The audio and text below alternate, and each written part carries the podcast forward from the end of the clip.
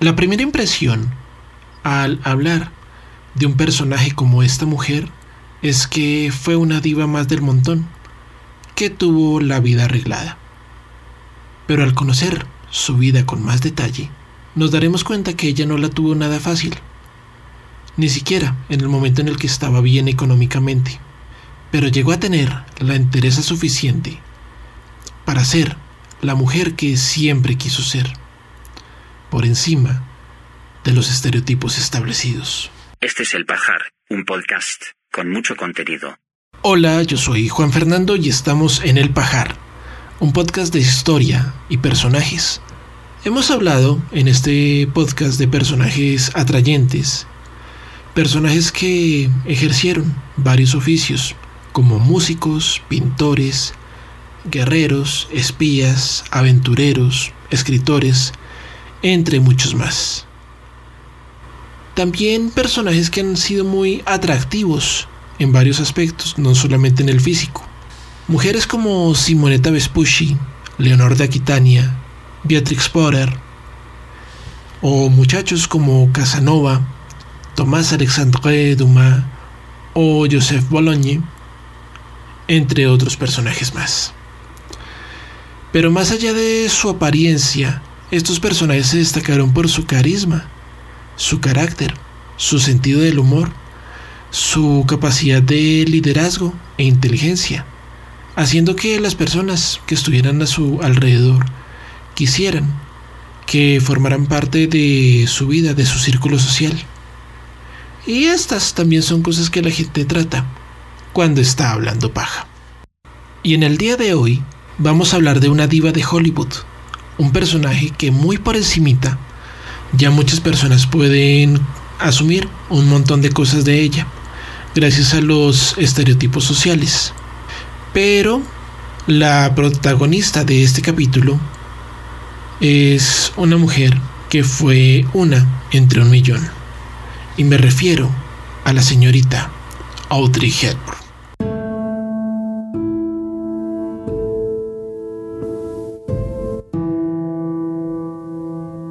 Nacida en Bélgica en 1924 como Audrey Caitlin Rushton, fue hija de la baronesa Ila van Himstra y de Joseph Victor Anthony Ruston, un agente bancario británico.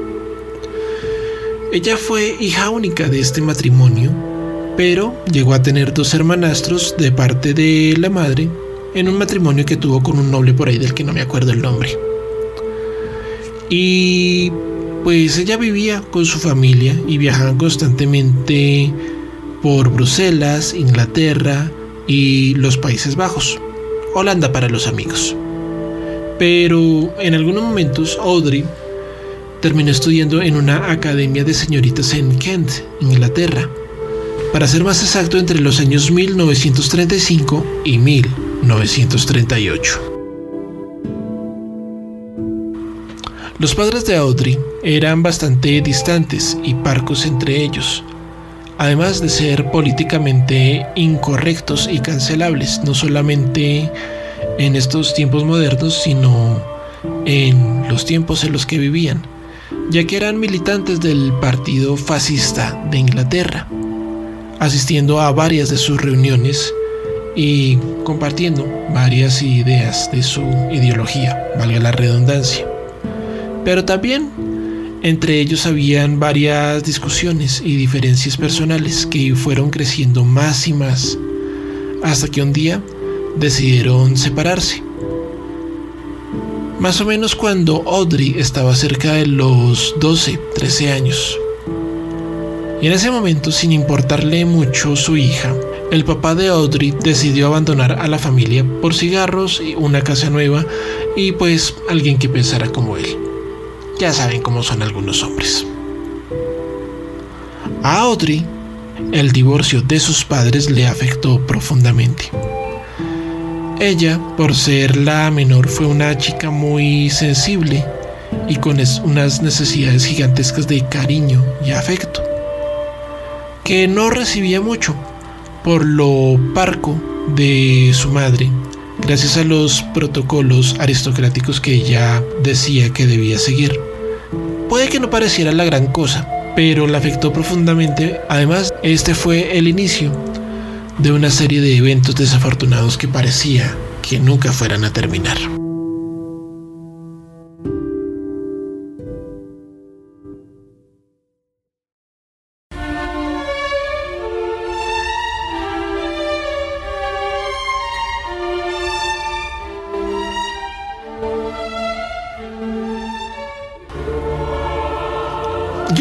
Eventos fue algo chiquitico, chiquitico, una cosita de nada, que al final terminó volviéndose en un completo despelote.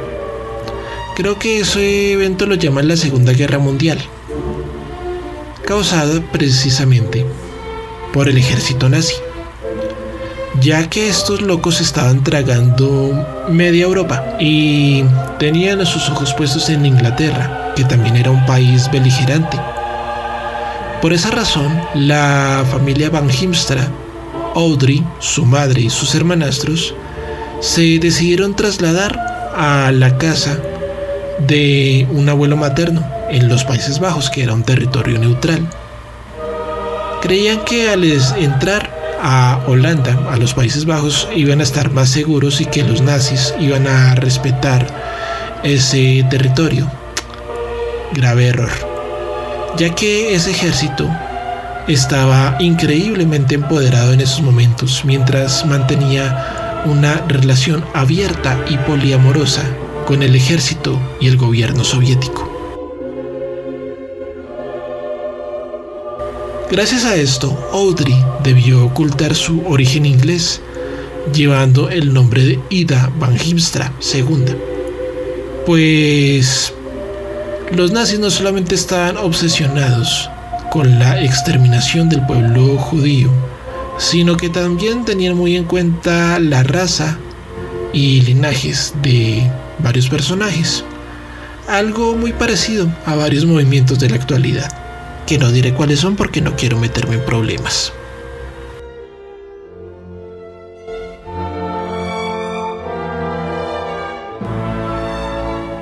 La guerra pasaba y la vida seguía.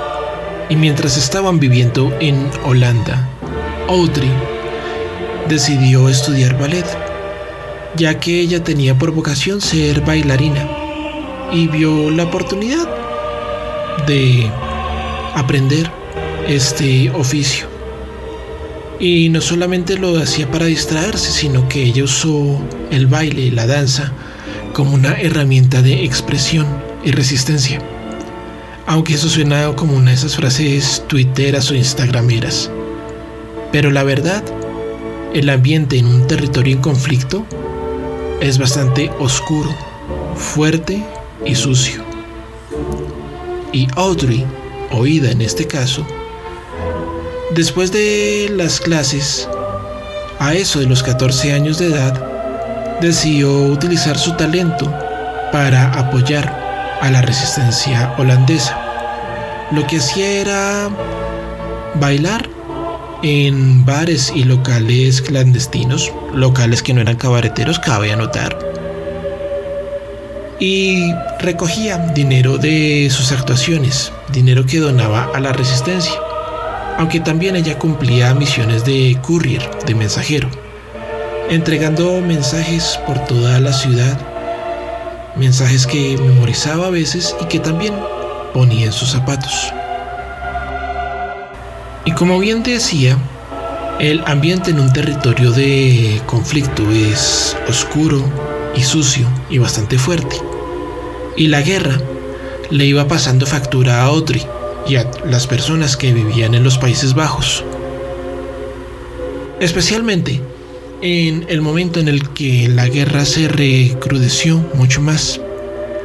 Por ejemplo, en el invierno de 1944, los alemanes confiscaron recursos de la población neerlandesa, cosa que complicó muchísimo más la vida de Audrey y también la de toda la población, pues sin comida ni calor en los hogares, muchas personas llegaron a fallecer.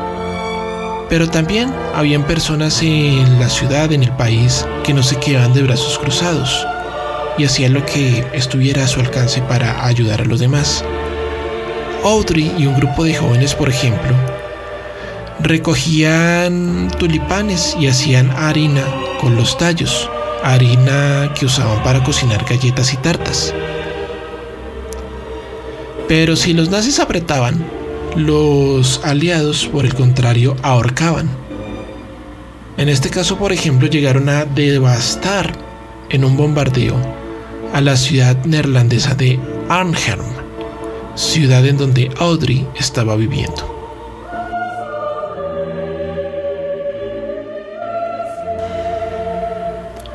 Y esas eran las tragedias en el caso de la población. Pero si en Holanda llovía, en la familia de Audrey no escampaba. Pues los nazis descubrieron que su tío Otto van Limburg y un primo cercano de su madre eran miembros de la resistencia, por lo que fueron fusilados. Y uno de sus hermanastros terminó encerrado en un campo de trabajo. Los fusilamientos de los familiares de Audrey ocurrieron cerca de una fábrica de mermelada. Y curiosamente, otra chica fue testigo auditivo o visual de esta tragedia. Una chica llamada Ana, conocida por un diario que muchas personas han leído hasta la actualidad. Mientras ella vivía en una habitación secreta para protegerse no solo porque sus parientes y amigos tenían una fe a la que tildaban de criminal, sino también por el señalamiento de la población. Y no vamos a decir si el libro que escribió Ana Frank es auténtico o no. Más bien me gustaría hablar del el impacto que causó en las personas que lo leyeron como por ejemplo nuestra protagonista, Audrey. Cuando ella lo leyó quedó aterrada por la cantidad de coincidencias que había entre ellas dos. Pues eran dos chicas que vivían en una época difícil, por no decir complicada. Era un momento en el que era prácticamente imposible ser niña o ser mujer. Y pues al leer cada página se dio cuenta que ambas fueron testigos de cosas que nadie en este mundo debería presenciar ni protagonizar.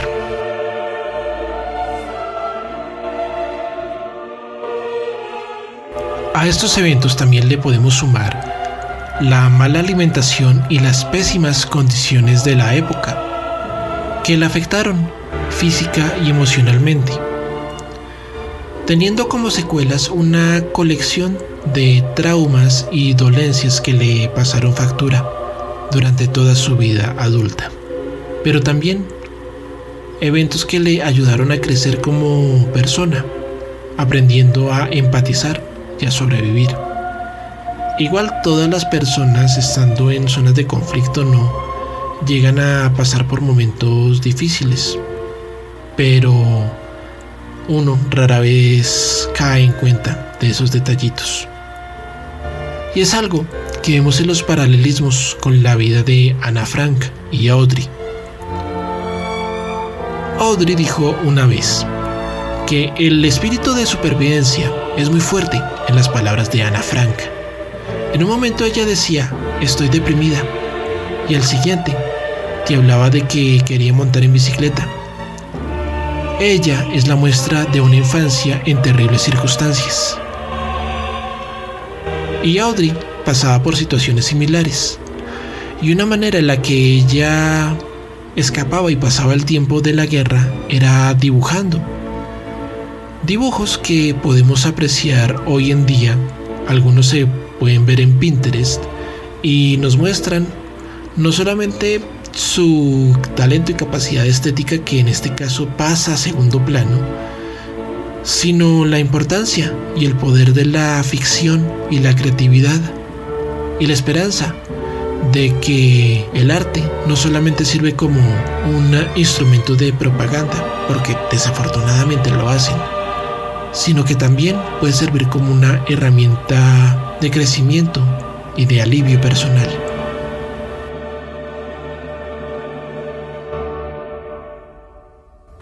1945. La guerra termina.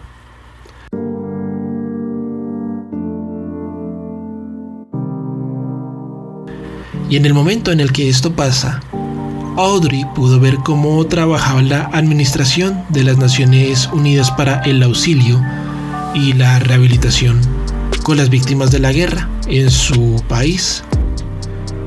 Y de la pura dicha se tragó un tarro entero de leche condensada. Leche que le ofrecieron miembros de esta organización, llegando a empacharse y pues indigestarse un poquito. Pero estamos hablando de una diva, así que podemos decir que tuvo una ligera descompensación por exceso de azúcar. Ay, pero qué importa. Esta china había pasado por un infierno gigantesco, así que pues debía tragarse esa leche condensada con toda la alegría de este mundo, qué carajos. Además, esta experiencia y conocer a esta organización motivaron a que Audrey en un futuro estuviera apoyando a UNICEF, Organización de las Naciones Unidas, durante el resto de su vida. Tiempo después, Audrey decidió mudarse a Ámsterdam y luego a Londres para pulir y continuar con sus estudios de ballet. Pero le consultó en un momento a una de sus maestras sobre cómo podía ser su futuro y qué roles podía escoger. A lo que la maestra le comentó que por su estatura física y por su peso no llegaría a tener roles protagónicos. Políticas de casting de la época, quién sabe cómo sea ahorita, aunque el ballet es bastante pesado. Eso era más allá de una fobia, por lo que le recomendó entrar al mundo de la actuación. Por otra parte, como les venía diciendo, el ballet exige muchas cosas, una dieta rigurosa, un eh, entrenamiento constante que puede llegar a lastimar a las mujeres y a los hombres que lo practican si no lo hacen adecuadamente.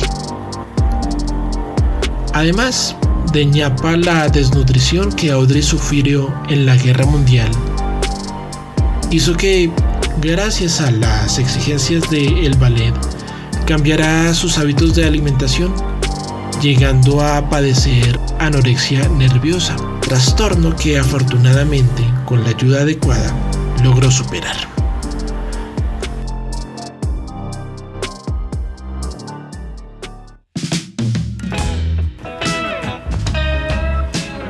Si ya hablamos de su carrera en la actuación, Audrey inició con el film educativo holandés en siete lecciones y siguió tomando papeles pequeños en varios musicales y comedias.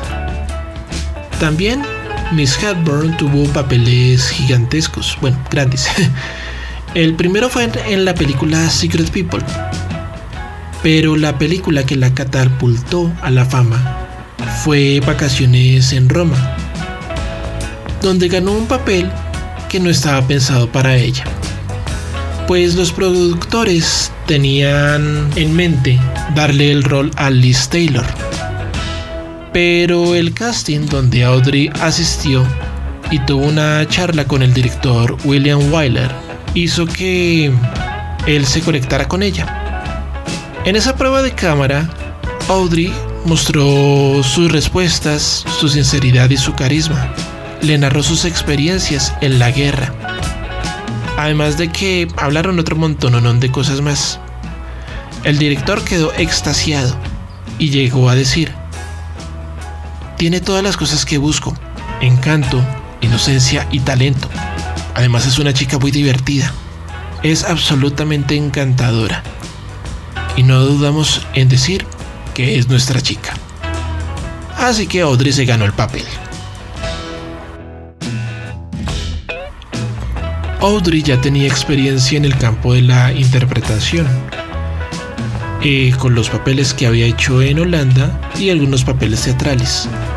Pero Hollywood era otra cosa. Así que su coprotagonista, Gregory Peck, también encantado por el carisma de, de esta mujer, decidió hacer algunas llamadas para que en la promoción de la película Audrey tuviera igual importancia que él. Ya saben cómo es la cosa a veces, la rosca mezclada con trabajo por lo general genera buenos resultados. Y esta película, Vacaciones en Roma, fue la que le dio la fama y la oportunidad de participar en muchas más producciones. Además, fue la que le permitió ganar un premio Oscar y la primera en una larga lista de películas en las cuales fue nominada.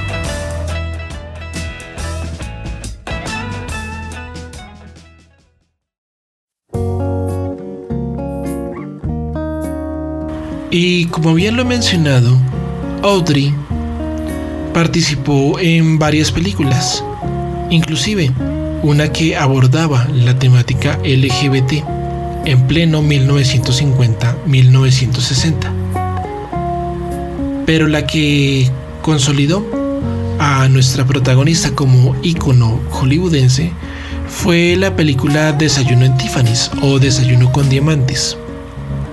Película que también me hizo pensar si Tiffany tenía barra de desayuno. Aunque lo que me hizo pensar eso fue un episodio de Los Simpson. Así que tengo que conseguir novia, ñuque o machuque para averiguar algún día si Tiffany's tiene un restaurantico o una zona de brunch.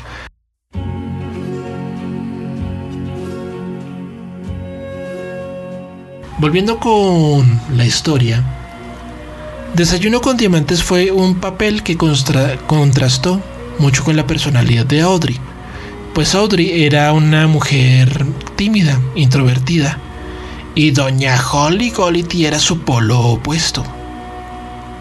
Además, para variar, este papel no fue pensado para Audrey. La candidata que tenían era Marilyn Monroe, Normita, pero ella ya quería salir del arquetipo de rubia ingenua y tonta que le daban en otras producciones ya que ella estaba más encasillada que Johnny Depp en un papel de Tim Burton. Después de Tiffany's, y gracias a su trabajo constante, Audrey se convirtió en una de las actrices más populares del gremio.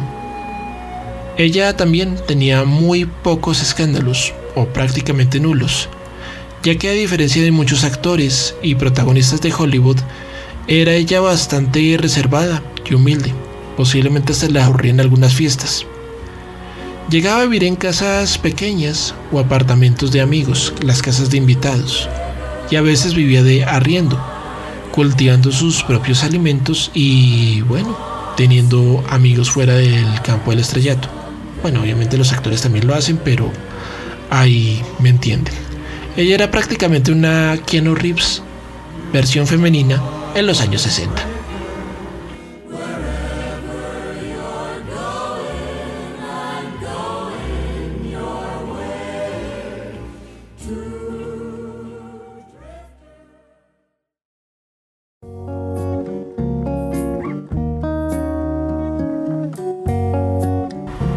Ya hablamos un poco de la vida de nuestra protagonista, pero ¿cómo era ella? ¿Cómo la veían los demás? Y lo más importante, ¿cómo se veía ella misma? Audrey se considera una persona tímida, un poco insegura de sí misma. Era una persona que creía en el amor, en el ideal del amor. Y a pesar de haber logrado un montón de cosas a nivel profesional, ella también tenía sus objetivos a lo Susanita. Quería ser esposa y madre. Tenía mucho amor en su corazón y deseaba también ser amada. Para los que no conocen, Susanita es un personaje de Mafalda que les recomiendo que lo vean en los cómics de Kino. Como bien les decía, ella tenía la necesidad de afecto y a pesar de tener un aire melancólico, irradiaba una alegría que compartía con sus compañeros y familiares. En sí, era una buena persona, pero también, según sus hijos, ella era una mujer que buscaba mucho la aprobación y reconocimiento. Que no lo neguemos, esa es una necesidad que llegan a tener muchos intérpretes y personas que están en el mundo de la comunicación y del arte. Que utiliza sus talentos para poder conectar con las personas. En materia sentimental, Audrey, antes de casarse, llegó a tener una relación con los actores William Holden y Robert Anderson. Uno a la vez, no era poliamorosa. Pero terminó con ellos debido a su esterilidad, ya que en su proyecto de vida, Audrey quería ser madre full package, quería tener el sentimiento, la sensación del, del parto. Y bueno, mucha gente puede llevarse la mano a la cabeza respecto a las decisiones individuales de algunas personas, sobre todo cuando son personas de la farándula o el jet set, y pretenden decirles qué es lo que deben hacer por ser influenciadores, personajes públicos y bla bla bla bla bla bla bla. Pero antes de la fama, cada quien tiene su proyecto de vida, su propósito individual. Y hay veces que en las parejas hay diferencias irreconciliables que no van a dejar que las cosas funcionen porque no solo el amor basta.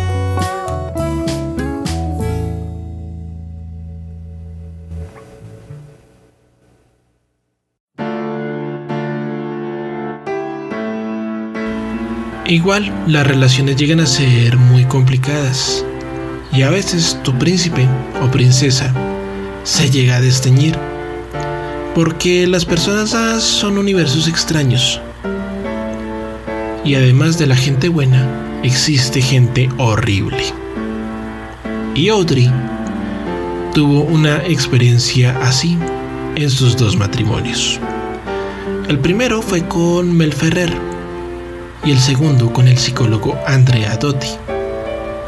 Afortunadamente no fueron violentos físicamente, pero uno fue un pichaloca y el otro tuvo que pasar por un momento complicado relacionado con los celos profesionales, pero no de un modo directo. Pues desafortunadamente no solo el amor bastaba en esta relación. En el caso de Mel, su problema fue la presión pública y los celos profesionales como les había contado antes. Audrey amaba a este muchacho, pero el reconocimiento y los compromisos laborales hicieron mella en su relación. Por otra parte, Audrey en este matrimonio llegó a sufrir varios abortos espontáneos. Gracias a las secuelas de su malnutrición en tiempos de guerra. No fueron culpa de ella, y creo que Ferrer lo sabía. Pero la muerte, así sea de alguien que no es conocido directamente, siempre deja una carga pesada en el alma de las personas. Y eso también pudo afectar a la relación entre ellos dos y la salud mental de Hepburn, claro está. Aunque en este matrimonio nació un muchacho llamado Sean Ferrer, que fue el primo de Genito de esta pareja lo que ayudó a aliviar un poco las cosas.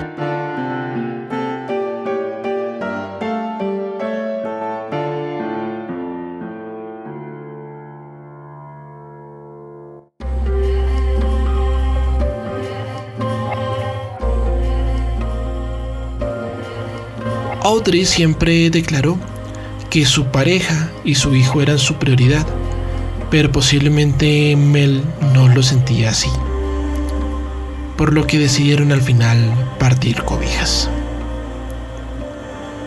En el caso del médico Andrea Dotti, su crisis fue más por infidelidades del doctor. Ella llegó a tener otro hijo con él, llamado Luca, pero a cada nada aparecían escándalos de Mel que se juntaba con alguna actriz, con otra chica, porque creía que después de haber conquistado a Audrey, podía encamarse con cualquier otra mujer. Y eso la tocó a ella emocionalmente de un modo muy muy fuerte. Y sin tener a quien recurrir, ella decide hablar con sus hijos y tenerlos como coinfidentes.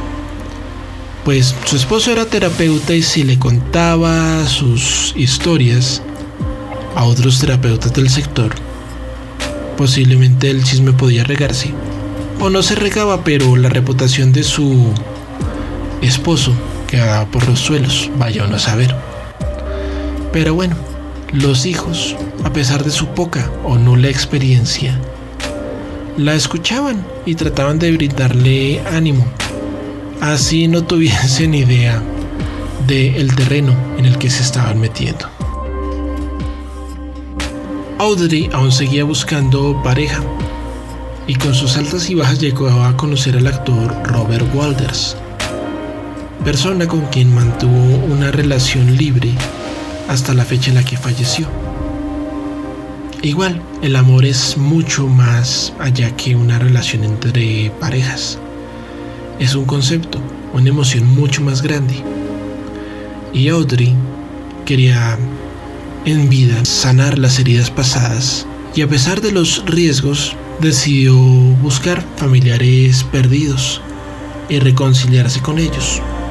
Y con la ayuda de la Cruz Roja llegó a encontrar a su padre, hablar con él y reconciliarse, apoyándolo en todo lo que le fuese posible. También ese amor la llevó a ofrecerse como voluntaria y embajadora de buena voluntad para la UNICEF, siendo una de las primeras activistas en asistir a zonas de riesgo, campos de refugiados y abogar por el bienestar y la educación y el amor de veritas en zonas de conflicto. Y Audrey tenía razones de sobra para aportar en estas campañas, en estas iniciativas y darles visibilidad, ya que ella quería poner su parte para que otras historias similares a las de ella salieran a la luz y que no se volvieran a repetir. Pero en un momento Audrey casi decide dejar todo tirado, cuando en un artículo periodístico la llamaron despectivamente Santa Audrey, alegando que ella hacía todas estas campañas y giras para ganar popularidad. Y en realidad era lo contrario. Ella sentía que había cumplido su rol como actriz y que quería devolver algo a cambio, no solamente para darle visibilidad a las historias de varios niños en territorios de conflicto, sino también para que por medio de esa visibilidad estas historias no se volvieran a repetir. Ella arriesgaba su salud a veces para asistir a estas campañas, pero lo hacía de un modo sutil también. Sabía en qué momento hablar sobre esto, no atosigar a las personas y seguir dándole visibilidad a esta problemática. Algo que ahorita desafortunadamente algunos entre comillas activistas no saben cómo hacer. Sentía que esto la hacía importante, la hacía sentir importante y útil, y la llenaban de energía y vitalidad. Por otra parte, ella también en sus últimos días presentó un programa al estilo de Naturalia. Naturalia para los que no nos escuchen en Colombia es algo parecido a la National Geographic. Y se trataba sobre los jardines del mundo. Hay varios capítulos que se encuentran en YouTube.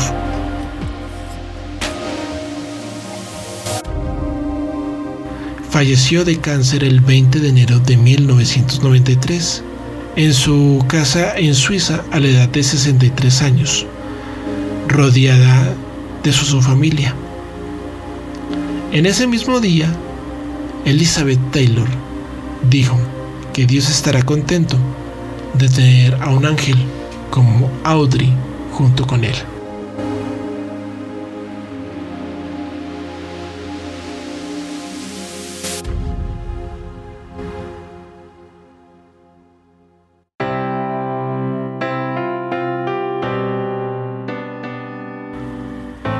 Cuando hablamos de una diva de Hollywood, siempre tenemos el estereotipo de que es una persona que vive en una jaula de oro querida por todos y envidiada por muchos más.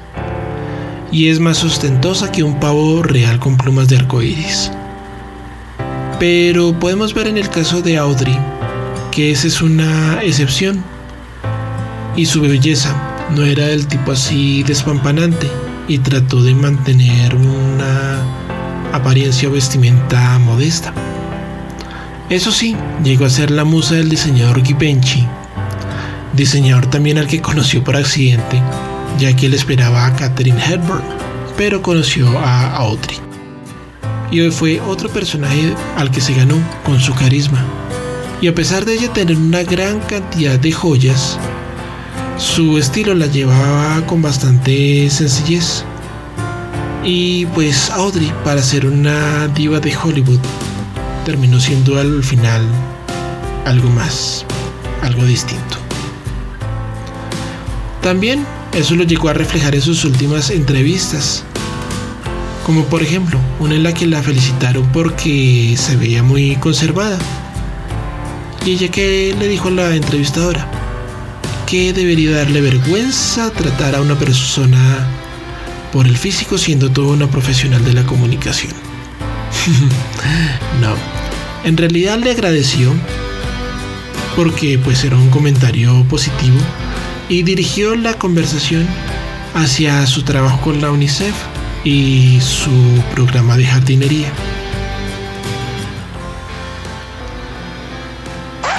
Y bueno, también habló de lo conservada que estaba, pero eso es otra historia. Y este fue el episodio de hoy.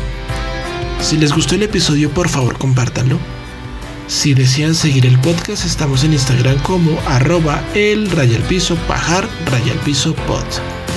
También tenemos una página en Buy Me a Coffee, que en mi caso es a beer, para apoyar el podcast y de paso poder pagarle a mi dentista. Toda la información se encuentra en el copy del episodio. Bueno, esto es todo por hoy. Muchísimas gracias por escuchar y los espero en un próximo episodio.